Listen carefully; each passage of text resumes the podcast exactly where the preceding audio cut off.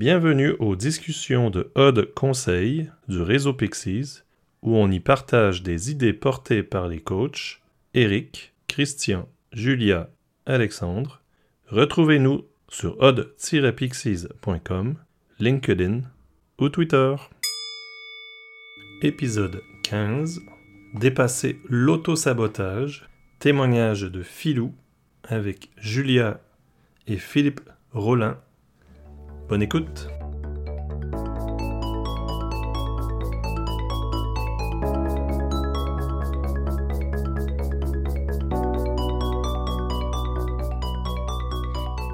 Bonjour à tous et bienvenue.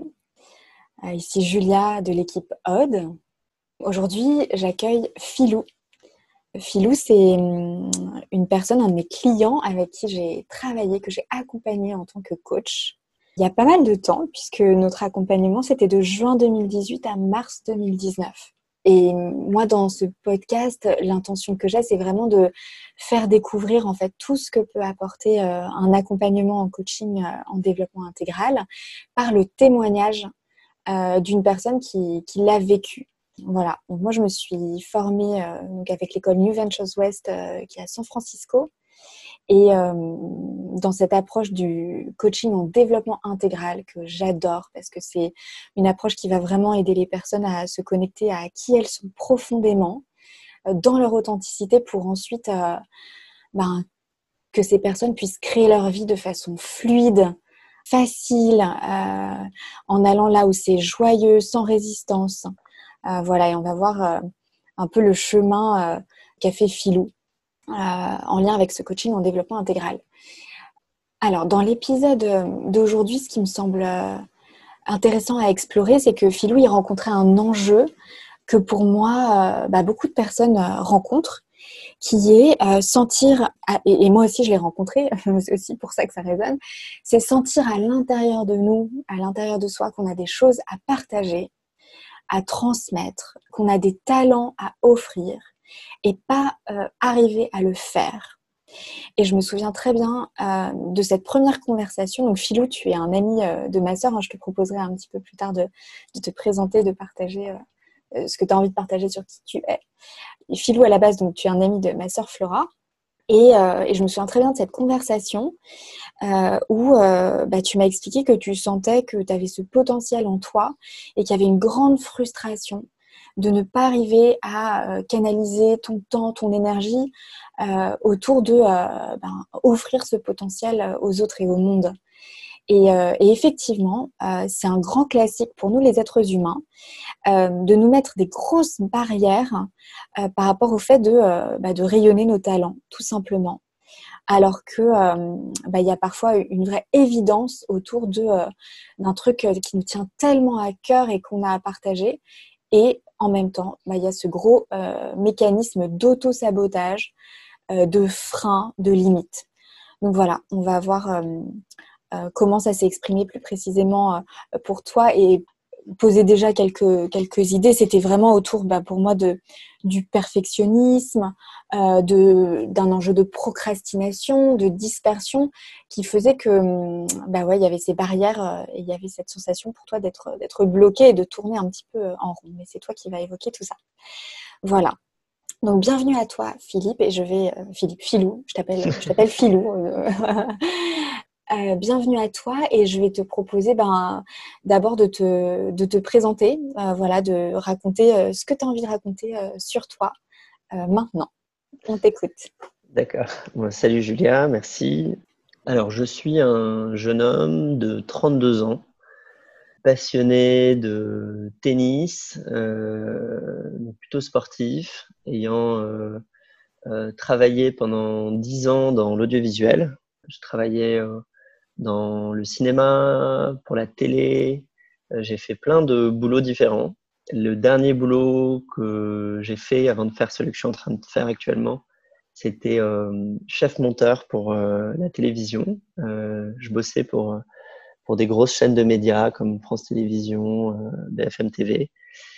À côté de tout ce que je viens de dire, j'ai aussi une, une sorte de ce que je pourrais appeler une profonde quête intérieure qui est beaucoup passé par euh, forme de militantisme écolo et par une pratique qui est devenue de plus en plus assidue dans le temps de la méditation.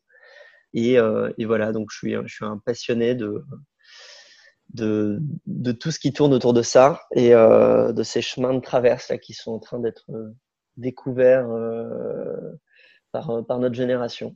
Voilà. Merci. Est-ce que euh, tu peux nous dire un peu bah, qu'est-ce qui se passait pour toi au moment où euh, on s'est parlé pour la première fois enfin, au sujet de ce coaching potentiel? Qu'est-ce qui t'amenait? Qu'est-ce qui, ouais, qu'est-ce qui se passait pour toi? En fait, ouais, faut, faut, comme tu l'as évoqué, euh, c'était un, moment de ma vie qui était finalement pas si différent des années précédentes. C'est-à-dire j'entendais euh, régulièrement des, gens proches de moi, euh, bah, notamment ta sœur par qui on a été mis en contact, mais vraiment des, gens de ma famille, des, des, amis, tous mes proches qui me disaient régulièrement que j'étais quelqu'un qui avait du talent mais euh, les manifestations de ce talent, on n'en voyait pas trop euh, la couleur. Et, euh, et, après avoir commencé un processus justement un peu plus, euh, je dirais, radical de pratique de la méditation, et après des discussions, j'en suis vraiment venu à, réaliser que j'étais euh, embourbé dans euh, ce blocage, cette incapacité à, à exprimer ses talents, qui étaient même, enfin, par talent, c'était finalement euh, même l'idée même de, de, ces talents était assez euh, floue en fait. Je savais pas euh, exactement talent de, de quoi. Je, les gens me disaient que j'étais quelqu'un de drôle avec de, l'esprit. Voilà, je dessinais bien. J'avais manifestement un regard sur le monde assez singulier et qui intéressait. enfin voilà, je voyais bien que je provoquais de l'intérêt chez les gens. Mais à côté de ça, il faut quand même avouer que j'avais un quotidien professionnel où euh, toute cette singularité euh, n'était euh, absolument pas exprimée, n'avait pas du tout de place. Comme je disais, quand je me présentais, je, travaillais pour des grosses chaînes de médias. je faisais des, reportages à la chaîne dans des temps records. Et euh, j'avais plus l'impression d'être dans une usine euh, où je devais me conformer euh, à ce qu'on me demandait de faire que d'être dans une place où je pouvais exprimer ce que j'avais à, exprimer. Et du coup, au moment euh, où je m'apprête à te contacter, je suis quand même en train d'arriver au bout d'un processus d'une forme de lassitude, de quand même me rendre compte que euh, je suis euh, dans une forme de boucle, vraiment dans un enfermement où ma vie est confortable, je gagne pas trop mal ma vie, je fais un boulot qui est clairement une zone de confort, mais où clairement j'ai l'impression de, me flétrir intérieurement. Et aussi au-delà de ça, euh, voilà, enfin, d'avoir tout un tas de blocages, euh, certaine manière un peu relationnels. Euh, euh à l'époque aussi, je, je, j'étais retourné vivre chez mes parents et, j'étais enfermé dans ce boulot, enfermé euh, chez mes parents. J'arrivais, j'arrivais à un moment de ma vie où j'en avais vraiment marre de, de sentir. Je sentais qu'il y avait un problème, mais que je faisais un peu rien pour le régler, quoi. Mmh. Et, et, du coup, on a initié ensemble cette démarche de, de, coaching en développement intégral. Alors, ce qui était très particulier dans le travail qu'on a fait ensemble, c'est que moi, à l'époque, je me formais en parallèle à une autre approche d'accompagnement, qui était la méthode Aristote, qui est un accompagnement pour aider les personnes à trouver vraiment leur, leur sweet spot, euh, leur vocation, là où c'est fluide, facile, euh, et là où euh, euh, la personne exprime son talent et est au service vraiment euh, des autres et du monde. Et donc, on a fait ensemble, en fait, chaque séance, c'était le double de temps. Donc, on faisait des séances d'après 3, ouais, 3-4 heures ensemble. Euh, et il y avait une partie Aristote et une partie euh, coaching en développement intégral. Donc, tu as eu un, truc un peu hybride euh, très particulier. Et dans la méthode Aristote, pour donner un peu plus de précision, ce qu'on allait explorer, c'était tout ce qui était de l'ordre de tes forces, de tes besoins, de tes aspirations.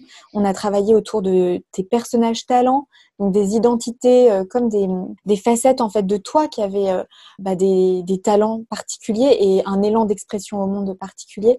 Et donc tout ça a, aussi accompagné euh, bah, le programme de, coaching en développement intégral qui était lui beaucoup plus ajusté à ce que tu vivais bah, dans l'instant présent et au fur et à mesure de ton évolution en lien avec le travail qu'on faisait.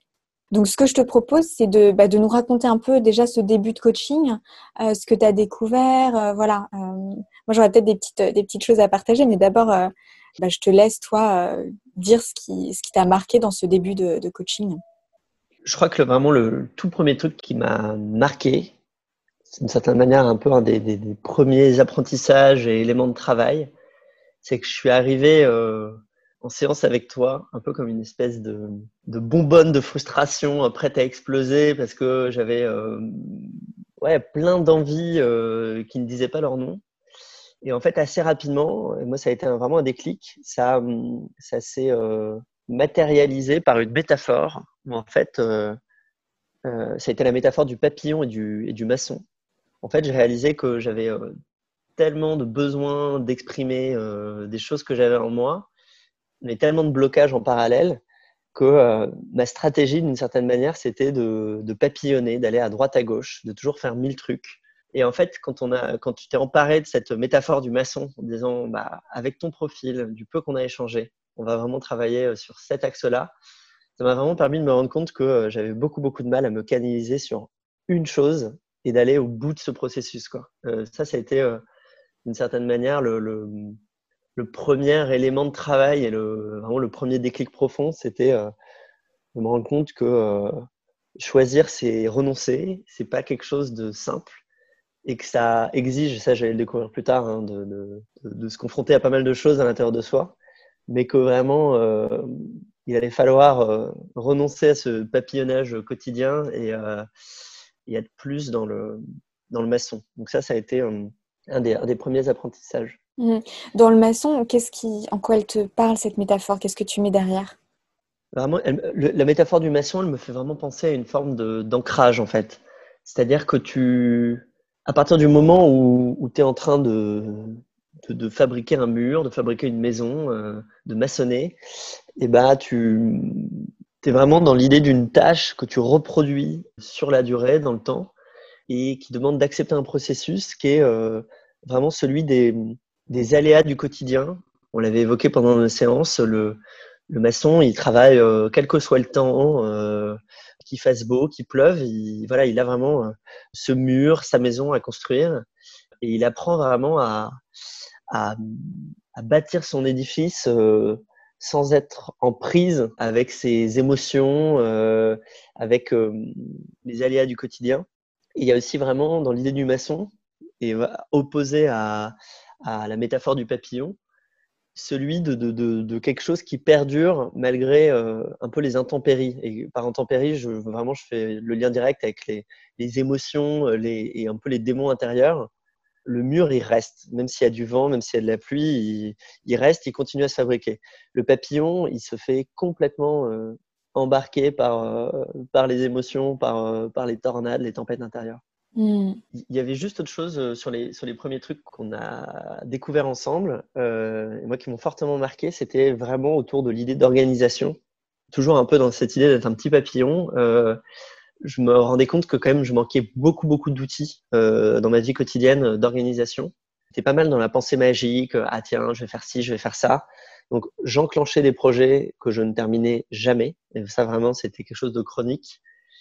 Et je me suis rendu compte qu'un ouais, des, qu des, premiers trucs, un des premiers tuteurs pour m'aider à aller vers le maçon et commencer à pouvoir euh, canaliser mes talents euh, autour de projets concrets, c'était de trouver des, des outils d'organisation euh, quotidiens. Et je mmh. me souviens, le, le, premier outil que j'utilise encore aujourd'hui et qui euh, fait vraiment complètement partie de ma vie, c'est le, le bullet journal que tu m'as fait découvrir. Mmh. Il consiste en un mélange d'agenda et de carnet à idées euh, euh, qui a été inventé par un scénariste américain. Et euh, il s'avère que moi j'avais plein de, de carnets euh, que d'ailleurs je relisais jamais parce que c'était tellement le bordel. J'avais toujours mille idées à la seconde et donc j'ai des piles de carnets depuis que j'ai je sais pas quel âge qui s'entassent et qui se retrouvent recouverts de poussière dans mes placards. Et là d'un coup j'avais un outil euh, bah, qui était finalement beaucoup plus épuré, beaucoup plus simple qui m'obligeait à faire un effort de, de, de, passer du temps quotidiennement sur euh, la manière dont j'allais organiser ma vie, mon quotidien. Et ça passait pas que par le travail, c'était vraiment mon hygiène de vie, euh, le sport, la méditation, euh, les temps que j'allais me consacrer. Et ça, ça a été vraiment une, pourrait dire une première pierre à cet édifice du maçon. C'est découvrir mmh. que j'étais pas organisé, qu'il y avait des outils très simples et très très puissants pour, pour y remédier. Super. Et hum, je veux bien hum, euh, donner un petit peu ma perception de, coach par rapport à ce que tu as dit sur le papillon et le maçon. Mhm. En fait, en coaching en développement intégral, ce qu'on fait, c'est que lors de la première séance, euh, le coach pose plein de questions pour comprendre en fait le monde dans lequel euh, vit le client et qui est cette personne, comment elle aborde la vie, bah, tout quoi. Et voilà, et nous, on, pose juste des questions, on se tait, on écoute, on absorbe, on regarde, euh, on prend plein d'informations aussi sur tout ce qui est bien sûr non verbal, etc. Et puis à la séance 2, en fait, euh, entre-temps, on est, on est allé dans notre grotte de coach, on a utilisé les modèles et puis euh, bah, toute notre sensibilité aussi pour euh, capter un petit peu quel est l'enjeu de la personne, parce que généralement, la personne arrive avec un challenge. Et puis il y a d'autres choses qui se jouent de façon plus profonde ou dans, dans les zones aveugles, comme on dit, des choses que la, personne ne voit pas parce que quand on est un, être humain, il y a des choses qui sont dans nos angles morts en fait, qu'on voit pas euh, de nous-mêmes. Et puis, euh, c'est vrai que moi, un des trucs que j'adore dans le coaching en développement intégral, c'est qu'on utilise ces métaphores. Et donc, pour toi, Philou, donc ce qu'on appelle le, le schéma narratif actuel, c'était le papillon. Et donc, le papillon, c'était là où était la limite que tu rencontrais dans cet instant de ta vie où tu venais me, voir, t'adresser à moi. Et effectivement, le papillon, il, s'éparpillait, il était dans le, plaisir, euh, et du coup, il n'y avait pas de fil directeur, etc. Puis, euh, il y avait une forme d'usure, en fait. Euh, je sentais en toi à être ce papillon, où c'était ton mode de fonctionnement, j'avais l'impression. Mais aujourd'hui, ça te convenait plus et tu avais besoin d'autre chose et tu étais un peu coincé. voilà, tout ça, c'est mon interprétation, bien sûr. Et donc, je t'avais proposé cette image-là. Et puis, euh, on propose en tant que coach une autre image qu'on appelle le, deeper narrative, le schéma narratif plus profond, qui est euh, à quoi ça pourrait ressembler une autre façon d'être au monde avec des nouvelles capacités en fait. Et ce qui, m'était venu effectivement, c'était le maçon qui impliquait une forme de renonciation bah, au fait de, goûter à plein de choses euh, attrayantes de la vie, pour se focaliser sur un truc, même si euh, il y a une partie vraiment pas cool à être le maçon. et dans ce, passage du, papillon au maçon, pour moi, il y a quelque chose que j'observe chez, beaucoup de personnes, c'est qu'en fait, euh, le papillon, il peut avoir beaucoup de rêves. En fait, en tant qu'humain, notre pensée, notre âme, notre esprit sont vraiment connectés à une forme d'absolu. Notre pensée, elle pense dans la perfection de ce qui est possible. Et en fait, c'est tout un travail de, deuil et de, dépouillement, d'une certaine façon, de se dire, je vais aller dans la concrétisation d'un seul projet. Et euh, alors que je naviguais sur une barque euh, sur la mer avec plein de montagnes au loin qui étaient bleues, euh, lumineuses, entourées d'une petite brume pétillante, bah en fait, je vais aller approcher mon embarcation d'une montagne et je vais mettre les mains dans le cambouis, mettre les pieds dans les cailloux et en fait, euh, bah, ce sera euh, toujours moins bien que la réalité qu'on a imaginée. Et ça, c'est souvent un blocage euh, bah, chez beaucoup de personnes de ne pas choisir en fait parce qu'il y a une forme de renonciation à un idéal et que ce qu'on va mettre en œuvre, déjà on va devoir abandonner plein de choses et ce qu'on va mettre en œuvre pour un projet, ce sera jamais aussi bien que l'absolu, l'idéal qui est dans notre cœur, dans notre esprit, dans nos rêves voilà, il y a ce processus-là euh, qui se joue. Mm, mm. Ouais, ouais, je, je, bah, rebondis là-dessus. Euh, c'est vrai que je me rappelle t'avoir formulé que j'étais quelqu'un qui était passionné et, passionné par euh, beaucoup de choses. Du coup, d'une certaine manière, j'étais complètement paralysé par ce spectre des passions, par toi, ce que tu métaphorises par ces chaînes de montagne. C'est-à-dire que j'avais j'avais vraiment l'impression que j'en avais tellement en moi que j'arrivais pas à, faire de choix, quoi. Et j'étais complètement, euh, d'une certaine manière, euh, paralysé par ce champ de possibles que je savais me porter au fond de mon cœur euh, et qui se concrétisait par, par voilà, beaucoup de lectures. J'allais quand même voir les choses, mais, mais du coup, c'est vrai que ça m'a amené aucun projet concret. Quoi. C'était euh, pas possible de concrétiser ses passions euh, en, euh, des projets, de, les amener dans le réel. Quoi. Mmh. Et du coup, donc il y a eu ces prises de conscience. Il y a eu aussi l'utilisation ben, des outils comme le bullet journal où tu bah, as mis de la rigueur en fait et de l'organisation dans ton quotidien. Et comment ça s'est passé donc cette transition vers euh, bah, le choix de certains projets, le fait d'avancer en fait sur ton chemin? Bah, Écoute, euh, super question, merci de me la poser. après, tu m'orienteras hein, sur, j'imagine, tout ce qui est peut-être des, des, des, outils particuliers, mais globalement, moi, je, me rappelle de, de, quand on a commencé notre accompagnement. Donc j'étais vraiment dans ce pattern de pas réussir à finir les projets. C'était vraiment quelque chose, euh, enfin qui était très profondément ancré en moi. Je commence un truc, je le finis pas. Et je me rappelle le, tout premier projet qui s'est dessiné, c'était une idée de nouvelle que j'avais eue euh, en retraite de méditation, une nouvelle euh, qui s'appelait le musophobe sur un, monsieur qui avait la, la phobie des rats et qui allait se retrouver par un concours de circonstances enfermé euh, dans une cave et son seul moyen d'en sortir, c'était de, d'apprivoiser un, rat. Et je me rappelle, ouais, dans notre travail, un des, premiers, euh, vraiment, enfin, le, là où ça s'est concrétisé, où tout, tout ce qu'on travaillait en parallèle euh, s'est incarné d'abord, c'était sur cette écriture de nouvelles, qui n'était pas un projet euh, faramineux, mais ça faisait quand même plusieurs mois que j'étais dessus. Ça faisait même presque un an que je papillonnais dans, dans ce projet. Et, et, des projets de scénarios et de nouvelles, mais j'en avais plein au fond de mon ordinateur, plein au fond de mes tiroirs. Et là, du coup, euh, je me suis. Euh, en travaillant ensemble, on s'est mis une deadline où j'ai vraiment. Euh, tu m'as invité à prendre engagement auprès de quelqu'un, de, lui, rendre, de lui faire lire le premier jet de cette nouvelle. Donc, ça a été ma, copine Laetitia. Et je me rappelle, je m'étais dit que je lui offrirais le premier jet de cette nouvelle pour, Noël. Et en fait, ouais, ça a été, ça a été une expérience très particulière et intéressante parce que bah, j'ai découvert que j'étais très très ambitieux sur cette nouvelle. Plus j'avançais, moins c'était une nouvelle, plus j'écrivais de pages. Puis j'avais une espèce d'énorme attente autour du résultat. Euh, et voilà, donc je, passe beaucoup de temps dessus, je m'organise. Je me rends compte que si jamais j'avais pas posé cette deadline, si jamais je m'étais pas engagé auprès de, de ma copine euh, Laetitia, et eh ben, eh ben je, ça aurait jamais vu le jour. Et, euh, et puis aussi vient le, le, moment tant redouté du, du résultat.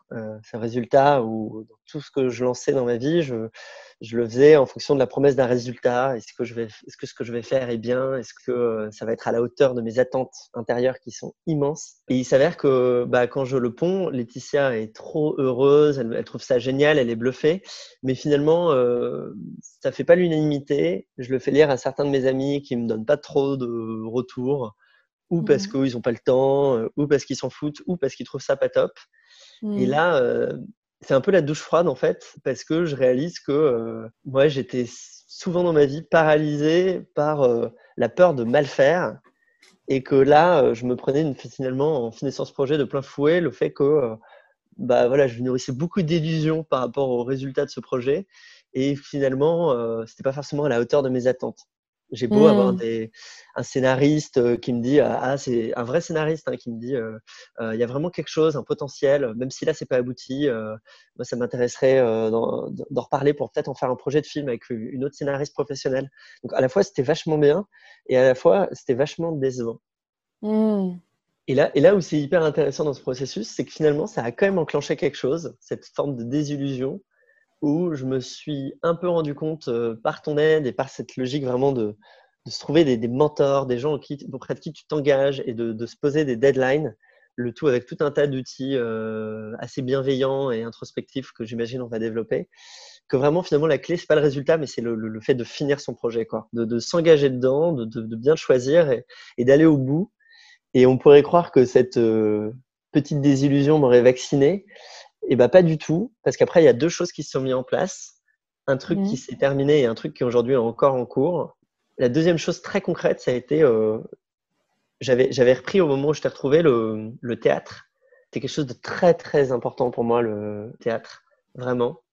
Et voilà, je venais de reprendre et mmh, parce que euh, je suis quelqu'un avec des hautes exigences intérieures qui parfois me jouent des tours, euh, mais aussi parce que voilà, je sais que je suis quelqu'un de, de, drôle, j'utilise bien les mots, mes, mes, amis me donnent souvent ce, ce retour, voilà, que je, fais partie de leur, ami marrant. Et j'avais tellement de choses à dire euh, sur euh, l'état du monde, notamment euh, l'écologie, et, et, tellement de, de, choses qui me, qui me mettaient en colère, qui me chagrinaient et qui aussi me portaient et que j'avais envie de transmettre et que je transmettais pas du tout dans mon quotidien, que je me suis inscrit à un cours de one-man show avec Mhm. la, la- la très forte ambition de dire bah, je vais écrire un sketch sur l'état de la planète, qui est quand même Mhm. pas un sujet hyper drôle. Et les sketchs militants, voilà, c'est pas forcément, pour en avoir parlé avec pas mal de gens qui sont là-dedans, un peu dans l'humour, c'est pas forcément ce qui, ce qui est le plus porteur, ce qui est le plus simple. Quoi. Mhm. Donc je me suis inscrit à ce cours de One Man Show où euh, je me suis retrouvé dans un groupe de 15-16 personnes. Et là, euh, pareil, ça a été assez rapidement la douche froide parce que euh, voilà, donc tu te dis, je suis quelqu'un de drôle, ça va être facile, etc. Et euh, je me retrouve bah, face à des gens très expérimentés qui sont parfois en train de suivre ce cours depuis euh, 4, 5 ans, 6 ans, qui sont régulièrement produits devant des centaines de personnes et qui savent ce que ça implique et qu'il ne suffit pas juste de le vouloir. Il y a vraiment du travail derrière. Et là, à nouveau, en commençant ce processus, eh ben, je me rends compte qu'il y a vraiment du travail et qu'il y a vraiment quelque chose, là pour le coup, on est en plein dans le maçon, de très très pénible. Mhm. C'est de se retrouver euh, constamment face à ses petits camarades, à devoir assumer euh, ce que tu as écrit et parfois le manque de travail parce que voilà, tu te retrouves face à 15 personnes à essayer de les faire rire. Et bah, en effet, c'est pas magique. C'est les gens ne rigolent pas s'il n'y a pas une bonne idée, si euh, s'il n'y a pas, euh, bah, comme je le dis, assez de, assez de rigueur derrière, assez de travail.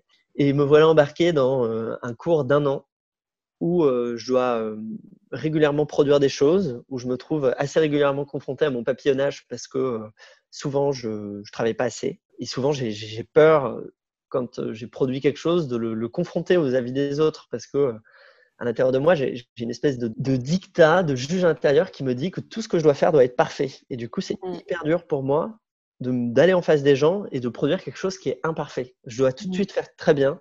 Et vu que je dois tout de suite faire très bien, eh ben, j'ai vachement de mal à écrire et j'ai vachement de mal à, à être juste pas drôle et à faire des bides devant les gens. Et donc, c'est vraiment quelque chose de très douloureux. Mais euh, à nouveau, là vient le, bah, le- l'idée de mentor et l'idée de deadline, c'est que je suis inscrit à un cours où à la fin de l'année, on a un spectacle où on va jouer devant 100 personnes. Et il y a aussi cette logique de mentorat où euh, je me suis engagé auprès d'une de, mes meilleures amies qui s'appelle euh, Juliette, qui elle-même est passée par un processus euh, similaire. Et c'est hyper important ça parce que en fait, euh, au fur et à mesure que la deadline se rapproche, et ben mon ambition de faire un sketch militant écolo, ben, d'une certaine manière, j'ai toujours rien. Et on Mhm. arrive de fil en aiguille à quelques mois, euh, voire quelques semaines de la date finale, de la date butoir. Et là, j'ai peur et j'ai envie de faire ce que j'ai toujours fait en tant que petit papillon, c'est de me dire, bah, bah, je vais abandonner en fait. Et ça me touche de le dire parce que je vois vraiment ce qui s'est passé des tas de fois dans ma vie et qui a failli se repasser à ce moment-là. C'est que je me suis vraiment trouvé mais des, des super raisons, hyper valables du point de vue de la logique pour euh, pas aller au bout. C'est-à-dire Mhm. déjà euh, bah, de, de me dire que finalement, si je faisais du one-man show, c'était pour mon plaisir et que là, je ne prenais pas de plaisir, donc euh, j'allais arrêter. Et heureusement, je l'ai dit à ma mentor, qui était aussi une super coach, qui, qui m'a dit très fortement, vraiment, tu t'engages, tu vas au bout, euh, euh, moi je viens de voir. Et j'avais terriblement peur, mais là, je suis rentré dans un processus très douloureux, vraiment un accouchement, presque fiévreux, de, de, de, d'essayer de pondre ce sketch. Et ça marchait toujours pas face aux gens, mais ma prof, les gens et toi, je sais pas, vous étiez tous là à m'entourer en me disant, mais je sens que tu tiens le bon bout. C'est pas ça, mais continue, continue, continue. Et j'ai continué, continué, continué. Et un jour, je sais pas ce qui s'est passé. euh, C'était même assez mystique. J'ai eu un espèce de déclic. J'ai pensé à cette idée de, qui était basée sur un- une blague euh, que j'avais lue sous forme de bande dessinée où tu as la planète Terre qui est malade et qui dit à une autre planète euh, Oh, je suis pas bien, j'ai attrapé des humains. Et l'autre de lui répondre euh, Oh, t'en fais pas, ça dure pas longtemps. Et à partir de là, ça a été vraiment un- une espèce d'électrochoc où tout ce travail de l'iceberg qu'on voit pas forcément quand on voit des créations, euh, finalement toute cette phase douloureuse où j'ai tenu, cette phase de pluie du maçon où j'ai tenu, tenu, tenu, a amené vraiment une, espèce de, trait de lumière qui fait qu'en trois jours j'avais écrit un sketch. Je savais pas du tout, enfin à la fois j'étais persuadé que vraiment là j'avais trouvé quelque chose et à la fois bah, j'étais terrifié à nouveau au moment de le jouer. Et là, d'un coup, je voyais les gens rigoler. J'ai vu ma prof qui m'a dit euh, bah, Je suis bluffé. Elle avait même du mal à croire que c'était moi qui l'avais écrit, tellement je faisais des trucs de pas drôles depuis plusieurs mois. Et ce qui est, euh, ce qui est vraiment touchant, c'est que, comme je dis, le, le, le- bah, ça, ça a vraiment enfin, comment dire, rajouté du déclic euh, au déclic parce que ce sketch, après, je l'ai joué devant une Mhm. salle de, de 100 personnes une fois. deux fois, puis un stage de permaculture, enfin, au préalable de, ce spectacle. Et à chaque fois, j'ai eu vraiment des, super retours. Et du coup, ça m'a permis de prendre confiance en moi et d'en dégager des, règles. C'est-à-dire que bah déjà, ce sketch, depuis, je l'ai joué une quinzaine de fois dans des festivals. Il n'y a pas si longtemps que ça, je l'ai joué quand même devant 500 personnes un gros mmh. festival euh, où les gens euh, vraiment me donnaient des, retours mais incroyables. Mais finalement, de me rendre compte que euh, en allant au bout de ce processus, j'ai découvert que ce qui me faisait plaisir fondamentalement, bien sûr, ça me fait plaisir d'avoir des gens qui m'applaudissent, qui rigolent. c'est tellement bon, c'est quelque chose de génial. Mais, surtout, de, commencer un projet avec la confiance intérieure, de, savoir que ça va pas tout le temps être tout rose, mais que ça va aussi être une aventure incroyable. Et euh, le fait de, vraiment au moins une fois euh, d'en finir un, et ben, ça t'apprend vraiment ce, bah, ce, plaisir du maçon que tu as été la première à m'évoquer, qui est vraiment d'apprendre à danser sous la pluie, d'apprendre à savourer, notamment dans la création, quelque chose de très difficile, d'apprendre à savourer ces, moments pénibles et en nourrissant une espèce de confiance intérieure, cette conviction que euh, bah, l'aventure vaut la peine et qu'il faut continuer, qu'il faut continuer et qu'il faut concrétiser. Sinon, tu peux pas vivre euh, tout ça. Ouais, merci beaucoup. Hein. C'est très euh, précis, profond tout ce que tu partages sur ce que tu as expérimenté. Ça me fait vraiment, moi, faire l'écho à comment tu as travaillé tout le schéma du perfectionnisme et de la procrastination pour aller au-delà de ça. et dans le coaching, il y a vraiment cette notion de à la fois hisser les voiles, c'est-à-dire identifier euh, ce qui vibre en moi, euh, ce que mon cœur désire, euh, ce qui est joyeux, fluide, voilà, ce qui me donne de l'énergie, et en même temps larguer les amarres, c'est-à-dire bah, aller travailler sur tout ce qui me tout ce qui me retient. Donc il y a eu ce, ce travail en parallèle de aller œuvrer autour de ce qui te retenait, ce qui te bloquait, et puis aller avancer dans ce qui vraiment te donnait de l'énergie. Parce que je me souviens de cette séance où euh, une séance qui était dédiée à tes forces, tes talents, où euh, tu avais beaucoup parlé du théâtre en fait et de l'expression euh, de toi euh, de façon assez. Bah, il y a cette notion de création, de d'art, de transmission de messages. Et en fait, je, quelque chose qui m'avait marqué que je t'avais partagé, c'était ben, en fait ça, tu adores. C'est un truc qui te rend vivant, vibrant. Et en même temps, dans ta vie, il n'y a pas beaucoup de temps dédié à ça.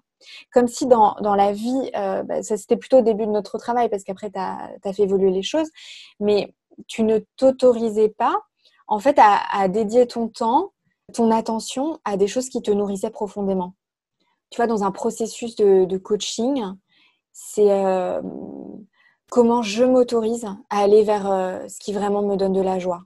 Et ce chemin-là que tu as fait aussi toi, vers ta liberté intérieure.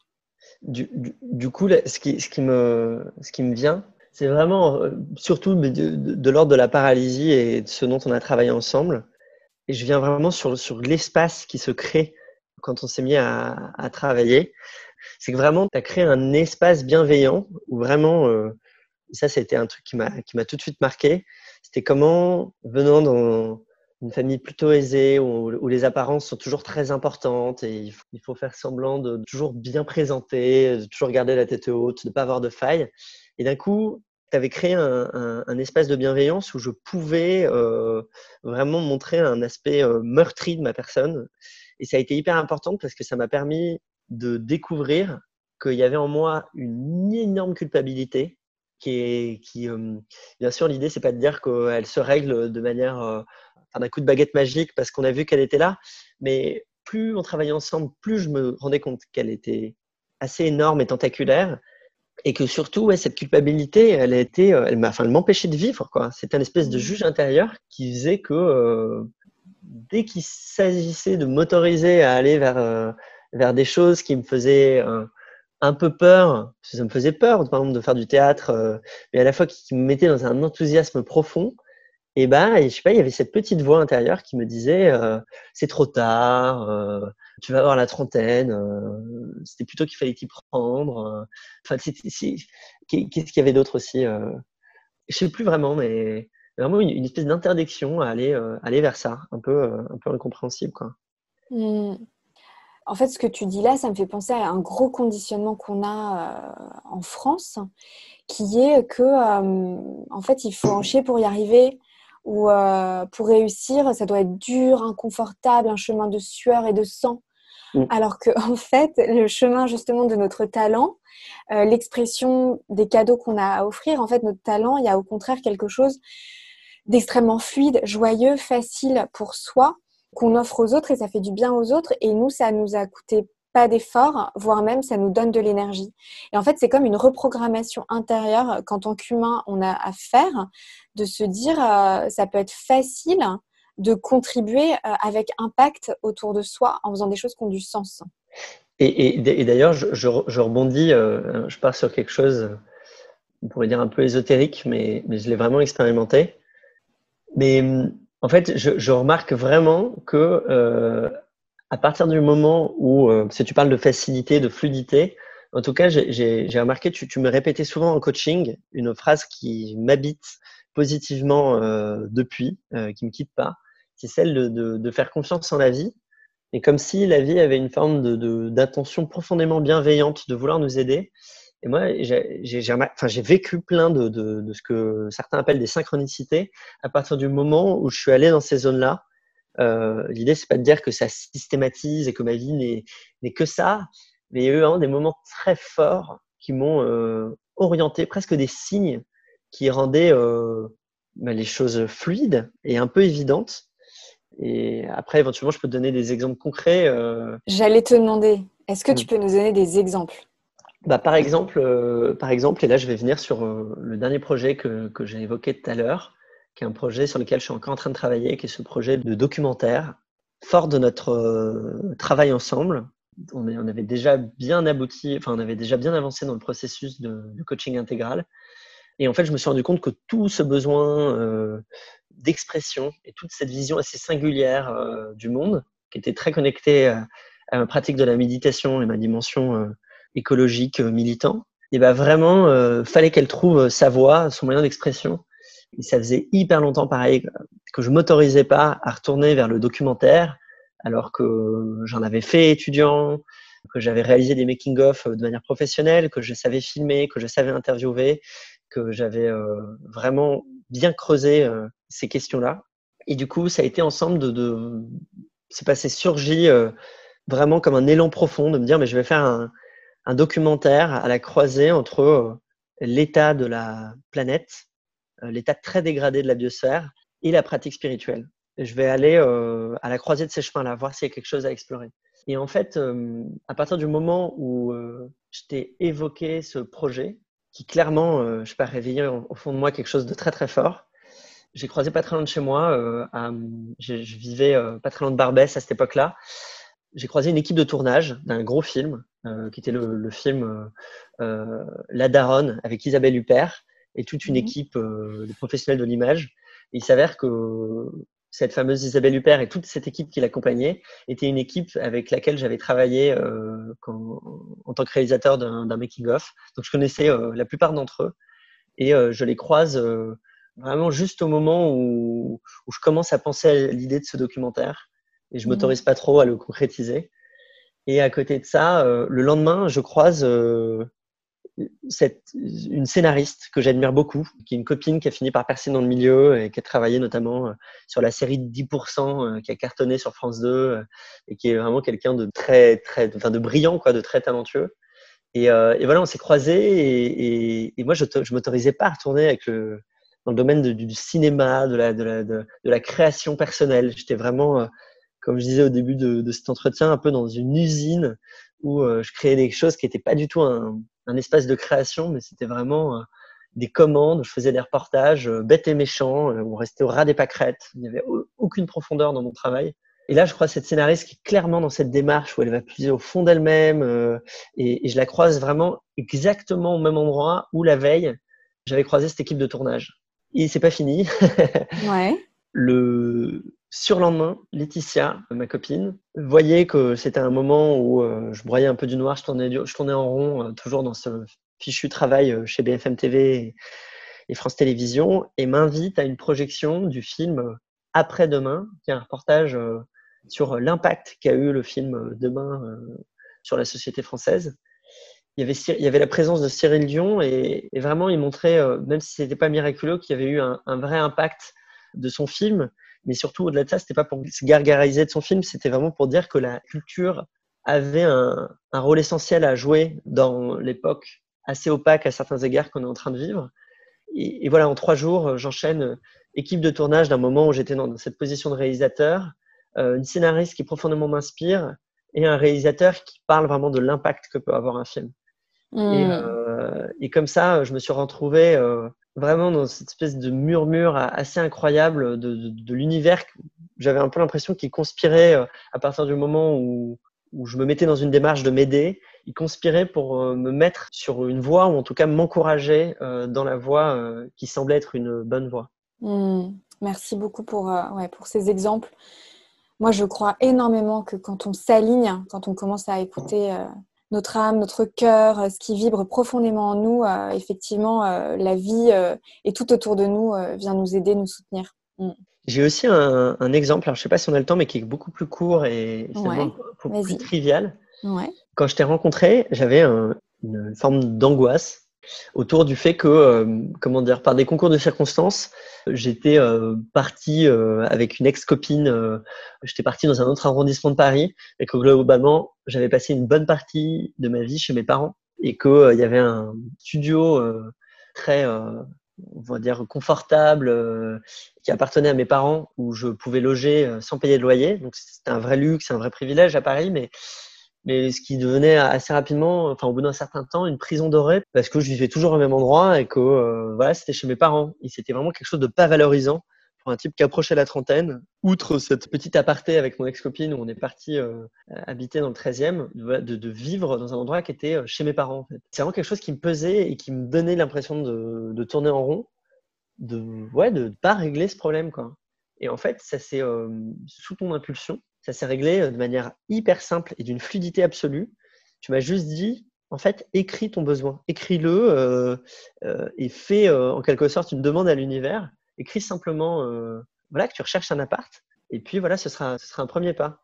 Il s'avère que du coup, j'avais un espèce de tableau, tableau Velleda dans, dans ma chambre où j'ai juste mis trouve-toi un appart cool. Je m'en souviens, ouais. et ben, un mois après, j'étais euh, dans un trop bel appart dans le 18e. Alors, bien sûr, l'idée, c'est pas de dire que c'est que magique, mais je vois bien à partir du moment où tu formules ta demande, tu m'as invité à formuler ma demande, et du coup, bah, ce problème qui était quelque chose que je contenais en moi, c'était un problème parce qu'il était en moi, mais d'un coup, était quelque chose qui s'est manifesté à l'extérieur. Je l'avais écrit, je me suis mis à en parler, donc tous les matins déjà, je le voyais en me levant, trouve-toi un appart cool, trouve-toi un appart cool, trouve-toi un appart cool. Et du coup, je me suis mis à, qui était presque un complexe, un blocage, bah, je me suis mis à en parler à tout le monde autour de moi. Du coup, assez Mmh. rapidement, bah, ce blocage est devenu euh, simplement euh, quelque chose à solutionner. Et donc, en en parlant à mes potes, en disant, bah, je cherche un appart cool, assez rapidement, euh, j'active mon réseau. et là, bim, un, de mes potes me dit, ah, bah, j'ai justement la part d'une copine qui se libère, que tu vas adorer, c'est tout à fait ton style. Et hop, me voilà dans le 18e, dans un appart que j'ai adoré. et voilà. Hmm. Ouais, merci. Je, trouve ça super à chaque fois d'avoir des exemples vraiment euh, concrets. On arrive à la fin de cette conversation, Philou. Tu as déjà partagé euh, des outils.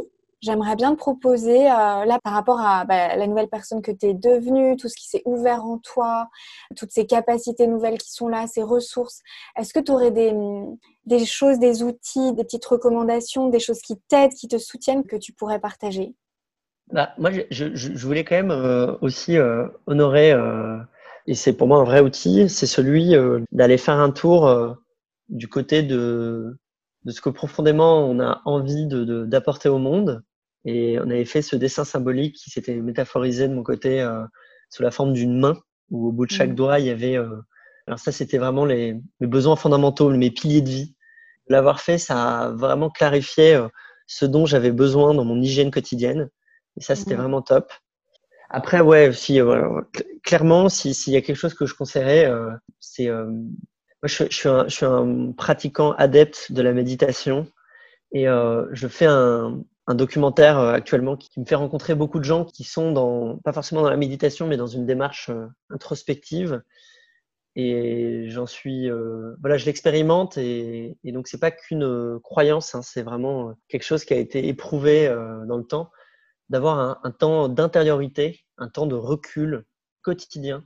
Et quand je dis quotidien, pour moi, ça passe par, par chaque matin prendre vraiment un vrai temps de méditation. Ce temps d'intériorité, il est fondamental parce que ça amène de la clarté, ça permet un recentrage et ça amène aussi, je trouve, beaucoup de, courage au quotidien. Ça, c'est vraiment une, un tuteur de vie essentiel. Plus je vais dedans, plus, plus je me rends compte à quel point c'est essentiel. Super. Merci beaucoup, Philou. Mais je t'en prie, Julia. ouais. Moi, j'ai adoré faire ce chemin d'accompagnement avec toi et je suis émerveillée de tout ce qui pousse après et de ce qui se passe en ce moment avec ce documentaire. Euh, je trouve ça magique. Euh, bravo à toi. Mm. Merci Julien. Bah écoute, euh, je profite pour vraiment te remercier de, cet accompagnement, de, sa profondeur, de la, de la bienveillance dont tu as fait preuve pendant ce processus. Et j'ai vraiment l'impression que tu as été une, sage-femme d'un accouchement euh, de, plein de petits accouchements, dont un qui est encore en cours. Et ouais, je te remercie pour ça. Hmm, merci. Et bonne continuation à toi. Ouais, bonne continuation, Julien. Salut.